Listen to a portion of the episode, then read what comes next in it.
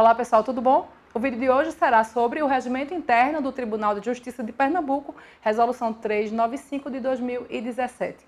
O que é importante vocês saberem? Que essa norma é a norma interna corporis por excelência. Significa dizer que esta norma é que dirá como funciona o Tribunal de Justiça de Pernambuco por seus órgãos internos, suas competências, tudo isso que é importante você saber, inclusive para a sua vida enquanto servidor do TJ.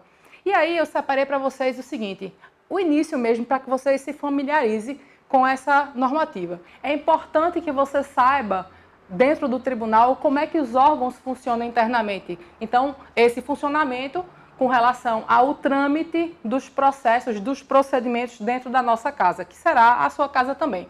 Então vejam, composição, competência e funcionamento são os três pilares que você tem que estudar para o concurso do TJ. Por quê? Porque vão pedir a você, certamente a banca examinadora, é, compete ao tribunal pleno, por exemplo, um, alguma competência que esteja lá no regimento interno você terá que saber porque ele vai confundir você com relação ao órgão especial, com relação ao conselho da magistratura, vai mesclar essas competências e aí você vai ter que ter as competências muito bem fixadas na sua cabeça. A composição dos órgãos internos também, você tem que saber quantos desembargadores compõem, por exemplo, o Conselho da Magistratura, quantos compõem, por exemplo, o órgão especial, como se dá o ingresso nestes órgãos específicos. Então, são esses detalhes aí que vocês precisam saber para o concurso do TJ.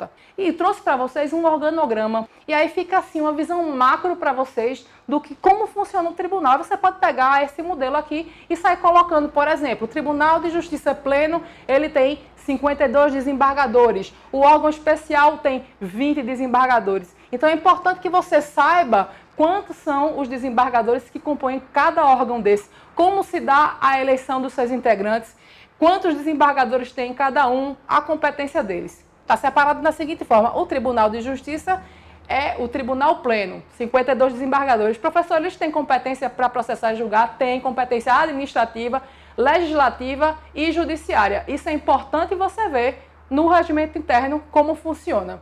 Temos o órgão especial que funciona como um staff, agregado aqui no mesmo nível do Tribunal Pleno. É, temos a presidência, que o presidente do Tribunal de Justiça tem suas competências específicas e você tem que adentrar no regimento interno e estudar bem detalhadamente.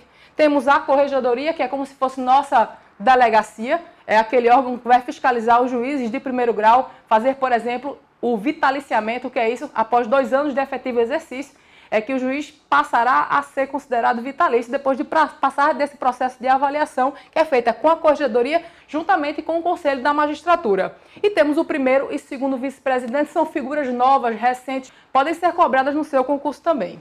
Temos as comissões permanentes. Um exemplo é a Comissão de Organização Judiciária e Regimento Interno, que organiza isso aqui e eu já trabalhei nela. Temos a comissão do concurso que você está prestando também, mas não é permanente, ela é transitória. Então, esses detalhes vocês têm que saber.